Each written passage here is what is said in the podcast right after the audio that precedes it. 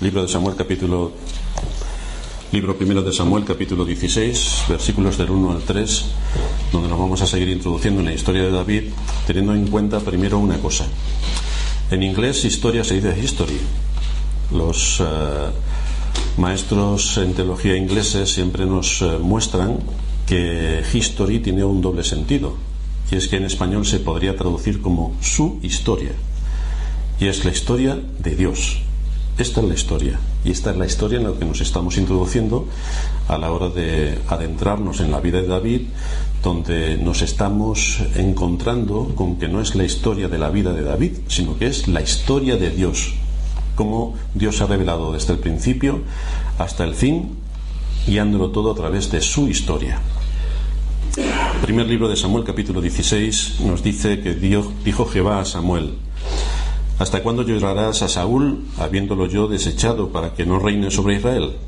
Llena tu cuerno de aceite y ven, te enviaré a Isaí de Belén, porque de sus hijos me he provisto de rey. Y dijo Samuel, ¿cómo iré? Si Saúl lo supiera, me mataría.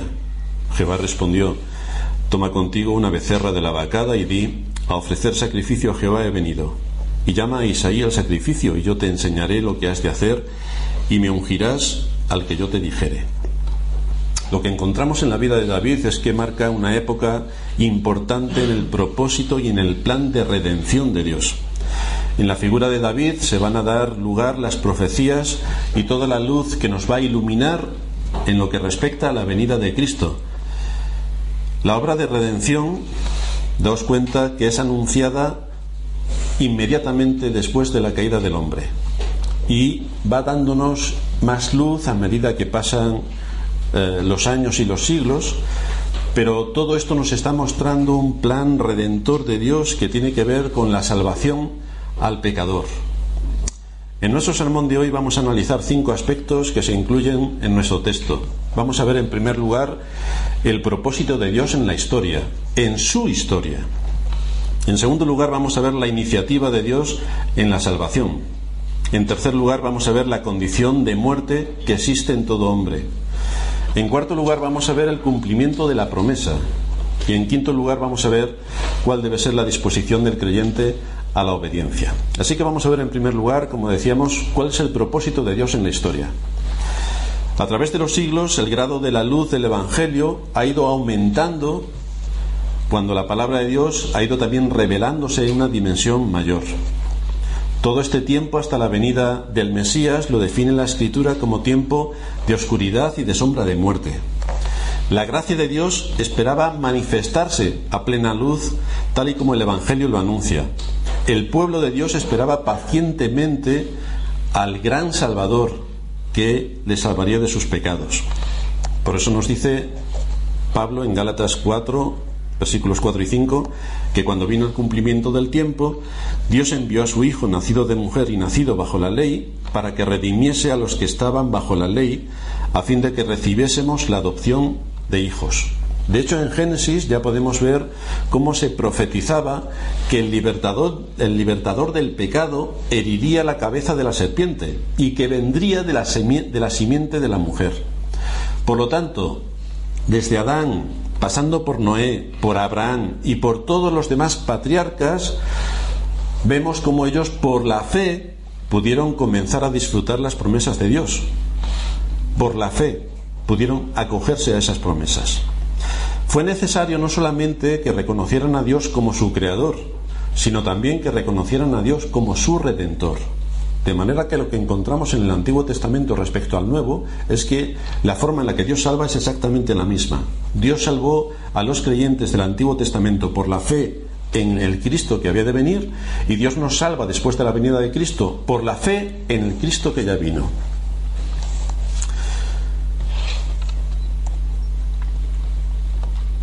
En cambio, aquellos antepasados nuestros no disponían de toda la revelación como nosotros disponemos hoy, que tenemos las escrituras y podemos abrir las escrituras y poder ver todo el consejo de Dios. En aquel tiempo los patriarcas no tenían todo el consejo de Dios escrito como nosotros lo tenemos en nuestros días. Por esta razón nos dice la escritura también que Dios hablaba muchas veces y de muchas maneras a los padres por los profetas. Y lo hacía mediante sueños y mediante visiones también a nuestros antepasados en la fe. Esto es importante que no lo olvidemos porque el propósito por el que Dios hablaba así es porque las Sagradas Escrituras no estaban completas, no estaban escritas como nosotros las tenemos en nuestros días. Decir hoy que Dios sigue hablando a algunos en sueños y en visiones es una falsedad colosal y es una obra satánica, porque todo cuanto Dios tenía que decir lo tenemos por escrito en su palabra para que no se nos olvide y para saber con precisión cuál es la voluntad de Dios para la vida del hombre y cuál es el propósito de Dios en la redención. Todo esto lo tenemos recogido en lo que conocemos como Sagradas Escrituras. Esta figura a la que apunta las escrituras desde Génesis, la figura del Redentor, tenía que tener los oficios de profeta, sacerdote y rey. Por lo tanto, nos encontramos ya en el Antiguo Testamento cómo aparecen estas tres figuras. Melquisedec como tipo del sacerdote que encaja en el Mesías. Elías como tipo del profeta que encaja en el Mesías. Y David como tipo del rey que encaja en el Mesías. Es en este sentido que Dios anunció de entre todos los pueblos que había en el mundo, uno en el que nacería su hijo. Y este pueblo escogido fue Israel. No fueron los egipcios, ni los babilónicos, ni los asirios. Dios escogió. Es importante que esto no olvidemos. Dios escogió. Porque eso también nos va a valer cuando hablemos de cómo Dios, cómo Dios salva al hombre, escogiéndolo también, de la misma manera que lo escogió, que escogió Israel. De entre todos los pueblos, Dios escogió un pueblo del que nacería su hijo. De este pueblo escogió una tribu en la que nacería. De la tribu escogió una familia concreta de la cual procedería el Mesías. Y de esta familia ungió a la persona de cuyo linaje nacería, según la carne, nuestro Señor. Y esta persona es David. Decimos también según la carne porque en el caso de nuestro Señor convergen las promesas hechas a Abraham respecto a su simiente. Abraham es en parte el padre de la nación de Israel, pero también es el padre de todos los creyentes, de todos los verdaderos israelitas que lo somos por la fe.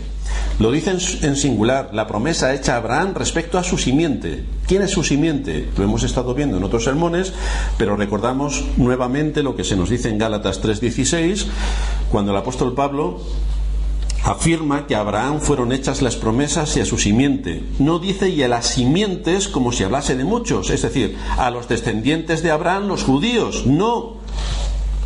Lo dice como de uno. A tu simiente, la cual es Cristo. Por lo tanto, la simiente de Abraham no son los judíos, la simiente de Abraham es Cristo. Por otra parte, nos encontramos que esta simiente debería nacer en medio de un pueblo que era apóstata, y que obtendría por parte de la línea genealógica de David su oficio real. El apóstol Pablo nos dice Pablo, siervo de Jesucristo, llamado a ser apóstol, apartado para el Evangelio de Dios, que él había prometido antes por sus profetas en las Santas Escrituras, acerca de su Hijo, nuestro Señor Jesucristo, que era del linaje de David según la carne, que fue declarado Hijo de Dios con poder, según el Espíritu de Santidad, por la resurrección de entre los muertos. Por lo tanto, en la línea genealógica de David aparece el Cristo, Hijo de David, según la carne, e Hijo, evidentemente, de Dios. Este fue un hecho notable en la revelación del plan de Dios, porque David no era solamente un ascendiente de Cristo, sino que es el más eminente tipo de nuestro Señor Jesucristo, el más eminente. Así que este oficio de rey que se le otorgó al Mesías, que ya es rey por ser quien es, el Dios encarnado, pero en la línea genealógica humana se le asigna también este título de rey, va a tener su confirmación de esta manera bajo la perspectiva humana, y comienza en la casa de David. David, del cual él es el tipo de Cristo, un Cristo, un Mesías, que establecería un reino eterno ante cuyo trono todo lo creado estará sometido. Una falsa interpretación de lo que se le atribuye a Cristo de la línea genealógica de David, que tendría un reino eterno al cual se someterían todas las naciones, una falsa interpretación de este propósito de Dios, les hace decir a los judíos que su Mesías establecería un reino que les liberaría del poder romano. Es lo que tantas veces hemos estado viendo con el desarrollo del Evangelio de Juan. Ellos esperaban un libertador que les sacase de la imposición del yugo del imperio romano y que los libertase. Eso es lo que ellos estaban esperando. Pero no fue así como vino el Mesías. Y es hoy también gran parte de la cristiandad que esperan un rey que gobierne mundialmente nuestro mundo, tal y como lo conocemos, que establezca un reino en nuestro mundo, un reino físico, un reino terrenal, según interpretan Apocalipsis 20 con el asunto del milenio. Pero el Señor no vino con este propósito. Nuevamente nos encontramos con la incredulidad de un pueblo que se dice llamar pueblo de Dios, porque tal y como Cristo estuvo predicando, Él vino a vencer a los tres enemigos del hombre, que son el pecado, que es la muerte y que es Satanás. Vino a vencer esos enemigos. No vino para imponer un sistema político y no vendrá para erigirse como rey en un mundo caído, manteniendo las estructuras actuales de los sistemas que dominan la tierra, que según ellos dicen vendrá para imponer un reino donde Satanás será atado y Cristo gobernará sobre todos los países del mundo desde su posición y desde su centro en Jerusalén. Esto es lo que estaban esperando los judíos. Falso por completo. Pero esto es lo que están esperando los cristianos de hoy. Falso por completo. Cristo no viene para imponer un sistema político. Veamos en segundo lugar la iniciativa de Dios en la salvación. ¿Cómo llevó a cabo Dios la salvación? Vemos que continuamente es Dios quien toma la iniciativa. Las profecías en el Antiguo Testamento con respecto a la identidad del Mesías son numerosísimas. El profeta Isaías en el capítulo 11 nos dice que saldrá una vara del tronco de Isaí. Isaí es el padre del rey David. Un vástago retoñará de sus raíces y reposará sobre él el espíritu de Jehová, espíritu de sabiduría y de inteligencia, espíritu de consejo y de poder, espíritu de conocimiento y de temor de Jehová. Por lo tanto, los profetas se acogían la línea genealógica de la que tenía que venir el Cristo y la llevaban directamente al Mesías. El profeta Jeremías, en el capítulo 23, versículos 5 y 6, incide también sobre este hecho cuando nos dice, He aquí que vienen días, dice Jehová, en que levantaré a David renuevo justo y reinará como rey, el cual será dichoso y hará juicio y justicia en la tierra. En sus días será salvo Judá e Israel habitará confiado, y este será su nombre con el cual le llamarán Jehová, justicia nuestra. Nuevamente se va a hablarnos de la persona del Mesías prometido, que traería la libertad. ¿A quién le daría la libertad? A los que eran esclavos de Satanás, nosotros. Para nosotros es la libertad, para aquellos que se han asido de Cristo para la salvación. Las profecías que el apóstol Juan escribe en Apocalipsis tampoco dejan lugar a dudas. Dice Apocalipsis 22, 16, Yo Jesús he enviado mi ángel para daros testimonio de estas cosas en las iglesias yo soy la raíz y el linaje de David. Así se define nuestro Señor Jesucristo. La raíz y el linaje de David. Aquella promesa que había sido hecho, hecha a los padres en la antigüedad. De manera que podemos ver la importancia que la escritura le da al personaje de David un personaje que es el punto de partida que está identificado para hablarnos de la llegada del gran rey, nuestro Salvador, cómo la redención iba siendo anunciada, cómo se iba abriendo el espectro de conocimiento para que el pueblo de Dios pudiese identificar a aquel que le había sido prometido. En este sentido, no podemos pasar por alto que el primer anuncio del gran libertador, de la gran salvación que vendría, no le fue hecho a Adán y a Eva cuando estaban en su estado de inocencia, cuando no habían pecado. No se les prometió un Salvador cuando no habían pecado, sino cuando hubieron pecado. Entonces, por causa de la caída, Dios ya les anuncia un Salvador. Tenemos que recordar también cómo la primera manifestación del pacto que Dios había hecho con el hombre, por su soberana gracia, fue Dios quien tomó la iniciativa para el pacto, fue anunciado cuando todos los hombres que estaban sobre la tierra en los días de Noé habían atentado contra Dios y no querían saber absolutamente nada contra Dios. Dios envió también a su mensajero a Noé, mensajero de justicia, al cual tampoco hicieron caso.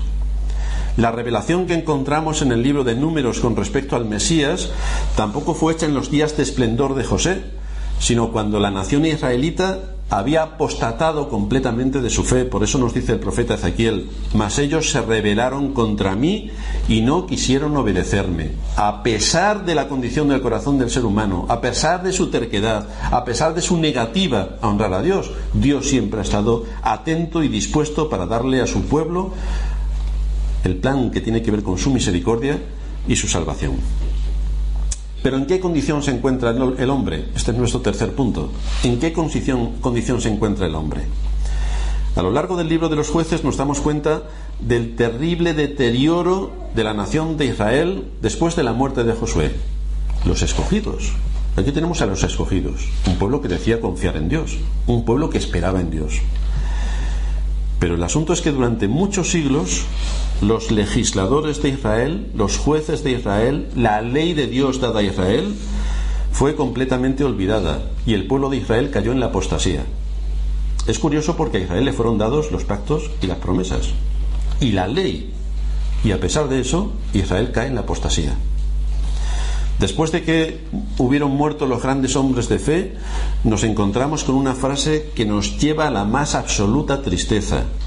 Dice el libro de jueces, capítulo 21, versículo 25, que en aquellos días no había rey en Israel, cada uno hacía lo que bien le parecía. Era el caos colosal. Y repito, a pesar de tener la ley, los pactos y las promesas, el pueblo de Israel estaba completamente perdido. Parecía increíble que esto pudiera ocurrir, pero ocurrió. Parecería increíble que hoy la Iglesia pudiera estar completamente perdida a pesar de tener toda la revelación de Dios en las Escrituras. Pero no solamente la Iglesia está perdida, sino que ha apostatado de la fe, ha despreciado las Escrituras y ha pisoteado el nombre de Dios como Señor soberano en la creación y en la redención. Lo ha pisoteado por completo. Esta es la triste situación que nos encontramos hoy en las iglesias en general. Las grandes masas siguen, entre otros, al movimiento pentecostal o al posmodernismo, corrientes fortísimas que invaden todo el espectro cristiano y derriban los fundamentos de la palabra de Dios, añadiéndole a las escrituras las invenciones de profanos e ignorantes que usan con astucia las artimañas del error. Eso es lo que tenemos hoy, en general, en el mundo cristiano. Y lejos de que el pueblo de Dios presente batalla, el pueblo que se llama de Dios se deja arrastrar por la corriente, y nos permite ver una fotocopia de lo que pasó en el pueblo de Israel antiguo, donde antes de que apareciera Samuel y David, la confusión, la perversión, la prostitución del Evangelio, de las escrituras, de las leyes, reinaban por doquier. No había temor de Dios en sus corazones. Se habían dejado arrastrar hasta tal punto por el abandono que tenían hacia Dios y hacia su palabra, que acabaron contaminándose por completo del mundo que les rodeaba. Esta es la situación, este es el ambiente, el contexto donde aparece David, en esta situación. El pueblo de Israel, copiando siempre lo que hacían las naciones vecinas, vio que las naciones vecinas tenían rey y ellos no, eran gobernados por jueces. Por lo tanto, ellos también quisieron tener un rey. Y en este caso Dios les concede la petición de su corazón. Este es el continuo deseo de los que se llaman creyentes. Ser como las demás naciones. Esta es la petición que le hacen los israelitas a Dios. Ser como las demás naciones. Parecerse a los que nos rodean. Este pueblo exigió tener un rey como sus vecinos. Y en este caso el Señor aceptó el deseo de su corazón. Pero lo que aquí se estaba manifestando es que en vez de guiarse por lo que Dios les había dejado en su palabra, en vez de guiarse por la mano de Dios a través de los jueces, prefirieron ser dirigidos según la corriente de moda del momento. Que en este momento hay reyes que gobiernan los países que nos rodean, nosotros también queremos un rey. Esto, desde luego, va a ser una constante en el pueblo de Dios. Imitar al mundo impío, continuamente. Lejos de ser luz a un pueblo que está en tinieblas, que son los impíos, resulta que el pueblo que se llama de Dios siempre mira al que está en tinieblas para querer congraciarse con él, no sea que vayan a pensar que somos diferentes. Evidentemente que somos diferentes. Por eso nuestra forma de vida es diferente. Por, por, eso lo que pensamos es diferente. Por eso nuestras metas en el mundo son diferentes. Por eso todo es diferente. Entonces, ¿qué hace? Congraciándose el pueblo de Dios, que es diferente, con aquellos que no son pueblo de, Dios, que hace congraciándose la luz con las tinieblas. Y así encontramos que, como en el mundo hay espectáculos, en la iglesia también queremos espectáculos. Si en el mundo hay charlatanes de feria subidos en el escenario, contando sus batallas y sugestionando a la gente con trucos hipnóticos, La Iglesia también quiere este tipo de actividades. Si el mundo tiene grandes mujeres exponiendo sus ideas, la Iglesia también quiere ser dirigida por mujeres. Sea cual sea la moda que hay en el mundo, la Iglesia también la quiere.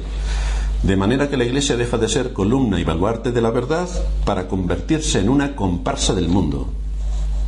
En vez de enseñarle al mundo y que vea la luz del Evangelio, la Iglesia se mezcla con el mundo y trae a la Iglesia la oscuridad del mundo. Es una obra genial. Eso es lo que le pasó a Israel y esto es lo que pasa hoy. Eran tiempos oscuros para la nación israelita, pero Dios siempre tiene previstos para su pueblo instrumentos de liberación que en la historia que nos ocupa iban a recaer sobre la figura de David. Así que en cuarto lugar vamos a ver el cumplimiento de la promesa. Dijo Jehová a Samuel, ¿hasta cuándo llorarás a Saúl, habiéndolo yo desechado para que no reine sobre Israel? Llena tu cuerno de aceite y ven, te enviaré a Isaí de Belén, porque de sus hijos me he provisto de rey. Este era el resultado del rechazo que Dios tenía sobre Saúl.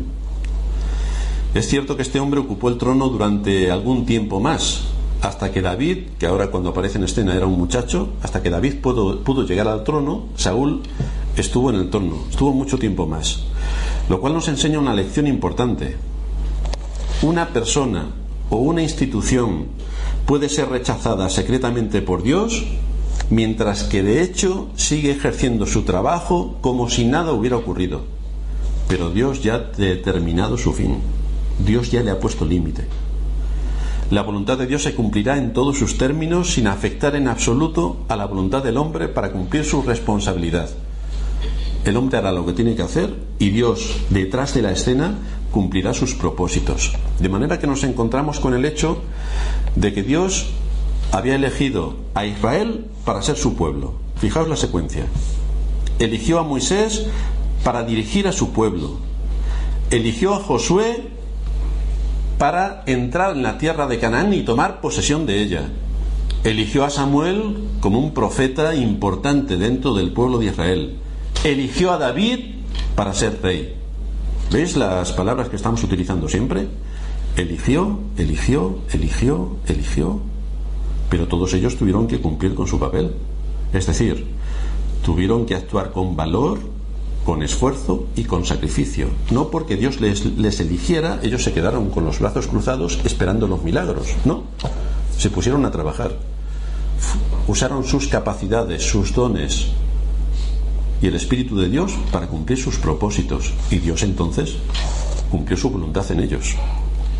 Es nuestra responsabilidad, por tanto, actuar con valor, con esfuerzo y con sacrificio para cumplir con la voluntad de Dios y ser útiles a la generación donde Él nos ha puesto, como lo fueron Abraham, como lo fue Noé, como lo fue Samuel, como lo fue David. Todos ellos pudieron cumplir su propósito porque se esforzaron arduamente en seguir la voluntad de Dios.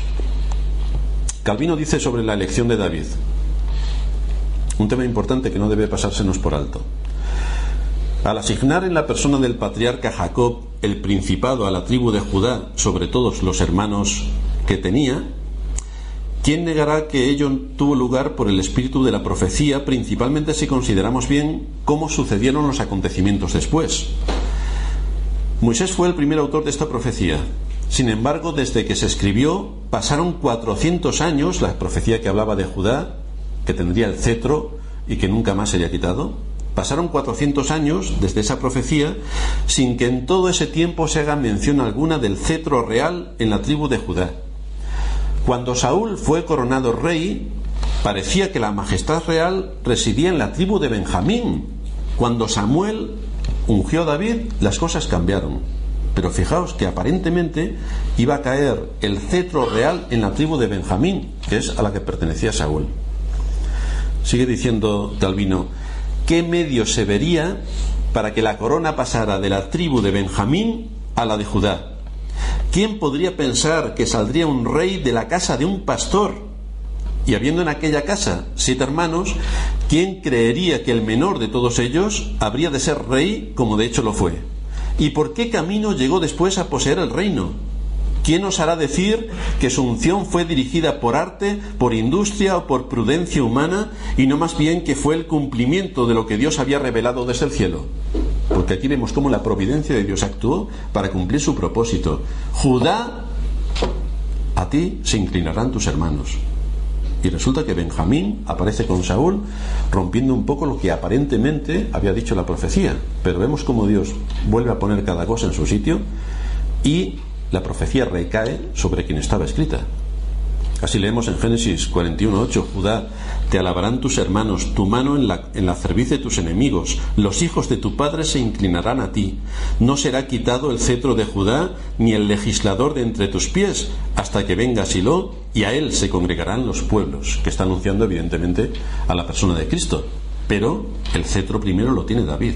Así vemos cómo Dios corrige la historia que aparentemente se iba hacia otro sitio y pone cada cosa en su lugar, nombrando a David como el siguiente heredero del trono. De manera que era de la tribu de Judá y no de la de Benjamín sobre, la que Dios había establecido que vendría la línea de nuestro Señor.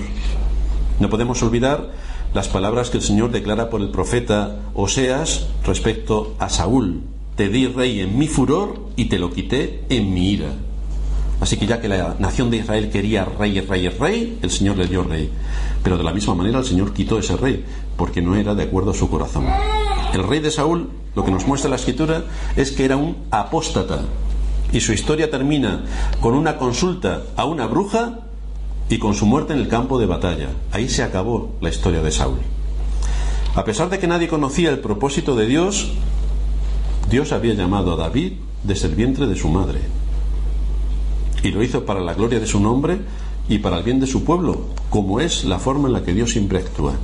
Dice el Salmo 139, versículo 15, está escribiendo David, no fue encubierto de ti mi cuerpo, bien que en oculto fui formado y entretejido en lo más profundo de la tierra.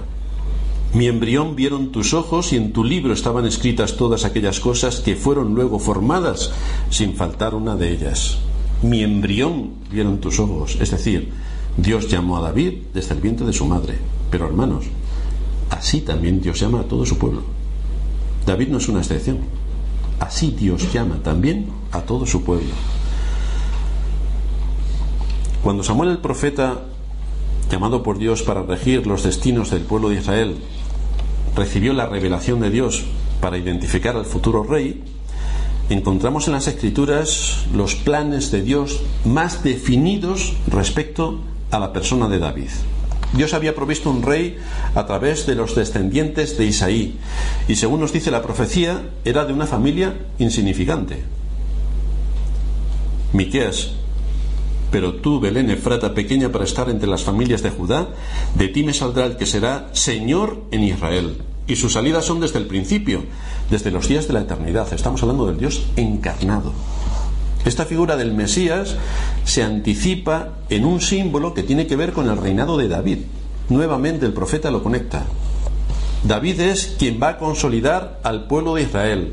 David le va a dar su auténtico sentido y unidad nacional.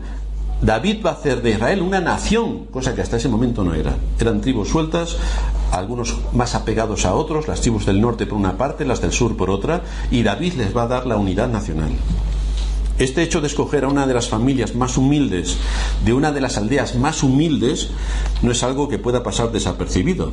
Nos dice la escritura que lo necio del mundo escogió Dios para avergonzar a los sabios, lo débil del mundo escogió Dios para avergonzar a lo fuerte, y lo vil del mundo y lo menospreciado escogió Dios y lo que no es para deshacer lo que es, a fin de que nadie se jacte en su presencia. Esto nos muestra que Dios les ha dado capacidades a su pueblo para que estudiando su palabra y adquiriendo el conocimiento al que debe ser expuesto, esforzándose y con valor, pueda manifestar la fe que le ha sido dada y lo podamos hacer con argumentos convincentes, porque nosotros no tenemos una fe irracional e ilógica, sino que tenemos una fe racional y lógica basada en las escrituras. Por lo tanto, si queremos defender la fe, tenemos que estudiar las escrituras para dar razón argumentada de la fe que hay en nosotros. Una de las características de Dios es que no comparte su gloria con nadie. Y es en este sentido que escoge instrumentos que para los humanos serían totalmente desechables, pero por cuyos medios Dios cumple sus fines previstos para llevar a cabo sus propósitos inmutables. Ahora bien, que nadie piense que para que Dios nos use tenemos que ser unos ignorantes. No, que para que Dios nos use tenemos que promover la pobreza. Tampoco que para que Dios nos use tenemos que vestir como harapientos y poner cara de santurrones católicos. Tampoco.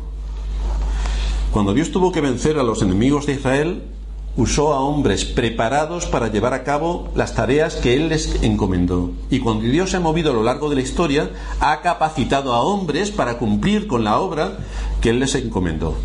El matiz es que Dios no usó nunca grandes estructuras para defender su causa, sino que lo hizo de una manera discreta y sencilla, en contra de toda la lógica humana, para que quedase patente que la victoria y la obra eran suyas y no del hombre.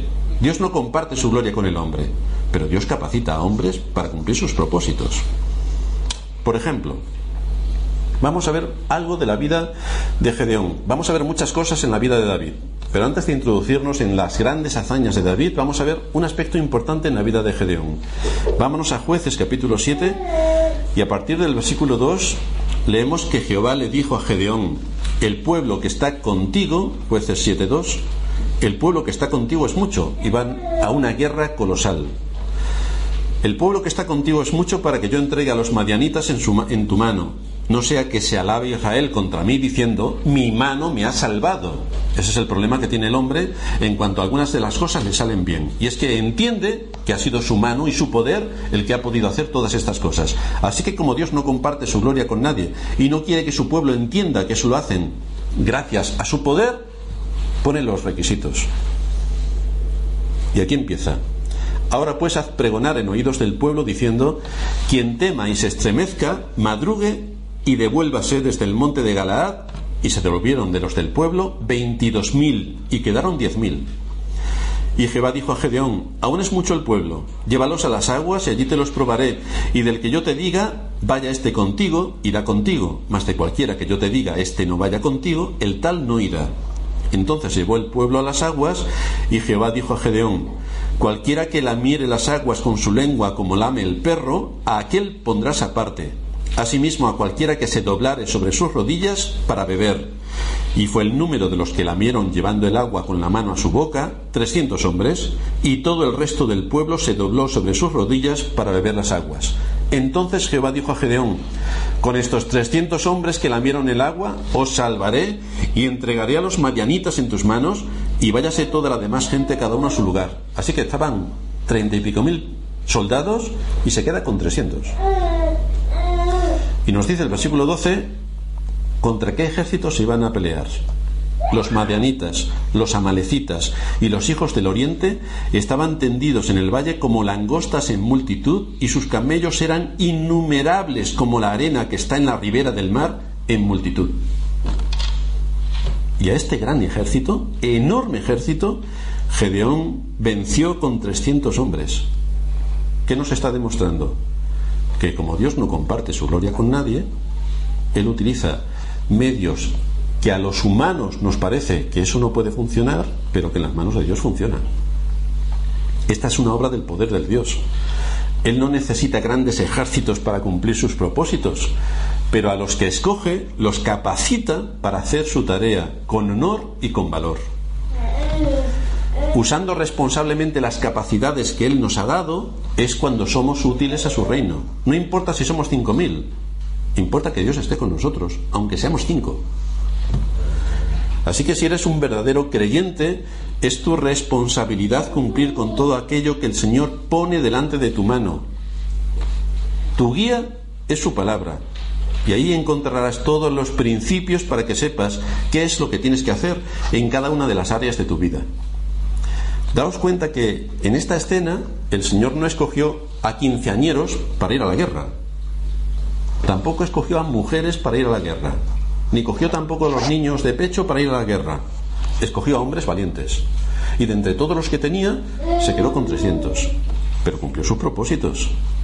De manera que nuevamente el valor, el esfuerzo y el sacrificio en el servicio a Dios es un requisito necesario.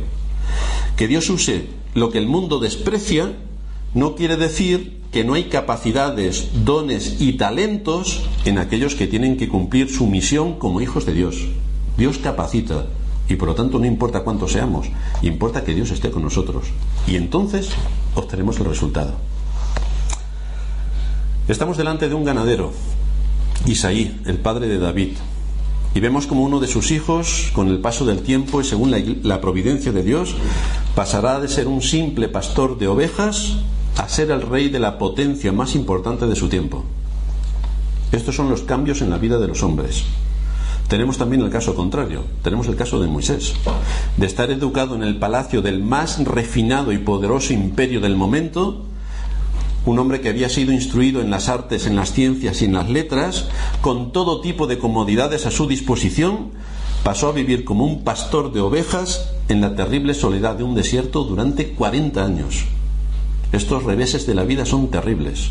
David tuvo, en cierta manera, una vida más cómoda porque pasó de ser pastor a ser rey. Pero pasar de ser rey, como en el caso de Moisés, a ser pastor, es algo terrible. Por eso nos dice el Señor que esos 40 años que pasó en el desierto le hicieron el hombre más manso de la tierra.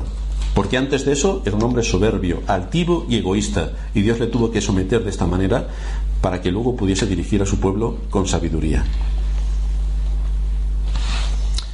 Este es el fondo oscuro en el que la gracia soberana de Dios brilló con intensidad. Este es el fondo donde nuestro protagonista va a empezar a andar un pueblo de Israel que está completamente corrompido, que es apóstata, que no quiere saber nada de Dios y que cada uno vive según le parece.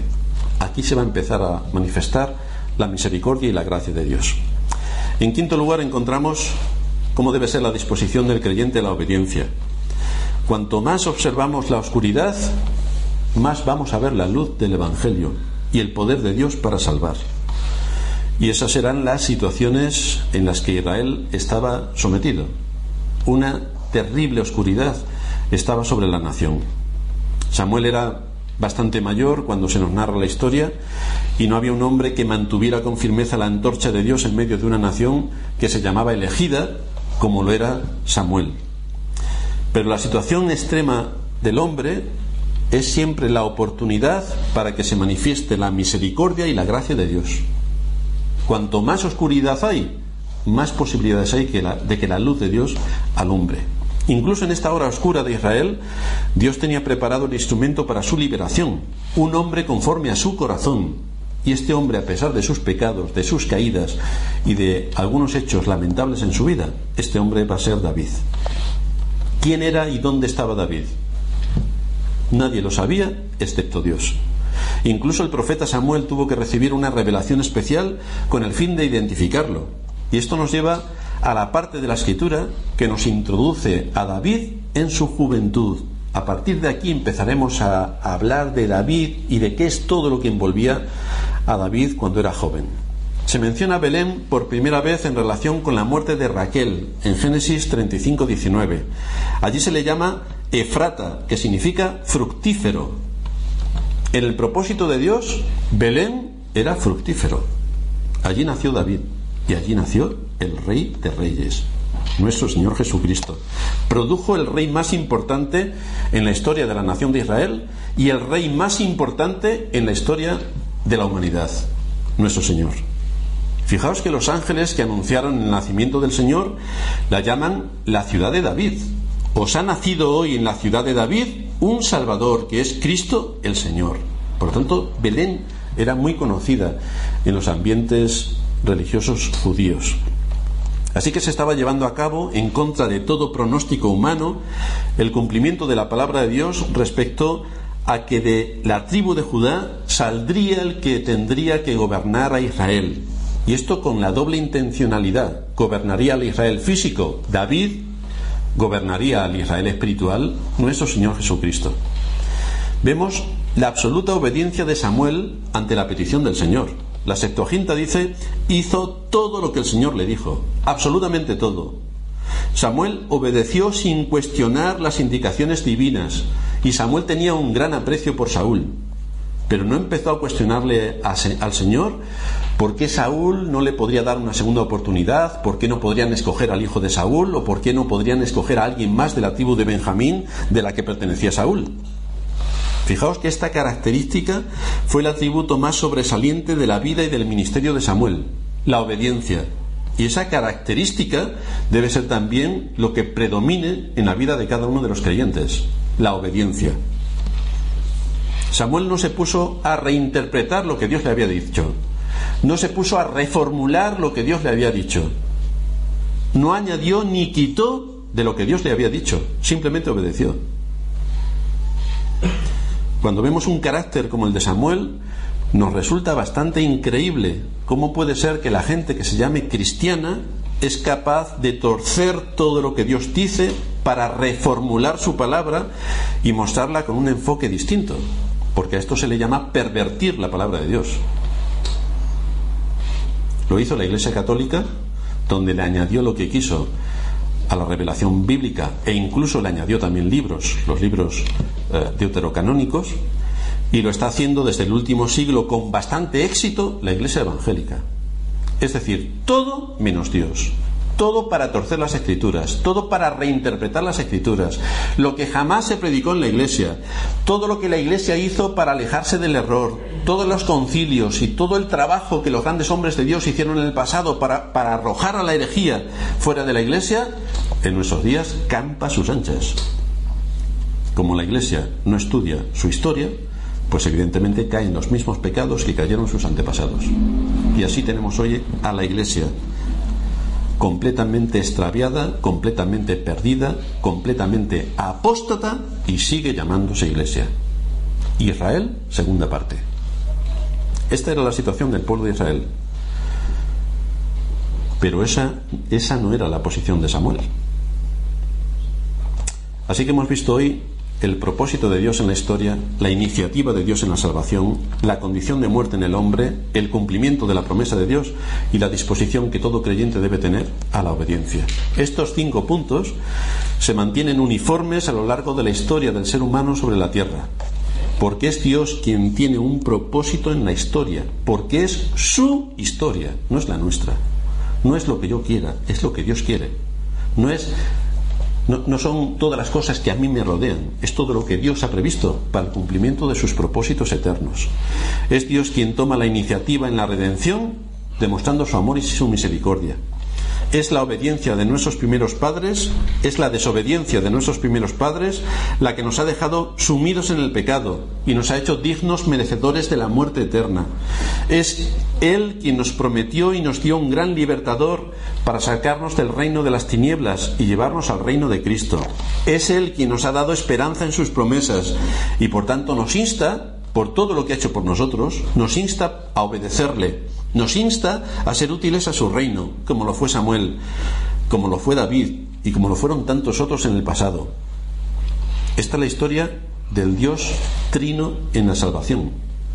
Un Dios que llama, un Dios que salva y un Dios que capacita a aquellos a quienes salva para que cumplan su propósito en este mundo. El asunto es, ¿nosotros estamos dispuestos a cumplir con el propósito de Dios en este mundo? Estamos dispuestos a tener valor, esfuerzo y sacrificio para hacer lo que se espera de nosotros en un mundo caído y poder ser luz allí donde Dios nos ha puesto? ¿Estamos dispuestos a asumir los retos que conlleva ser cristiano? Pues esta es una pregunta que cada uno de nosotros tiene que responder. Vamos a terminar en oración.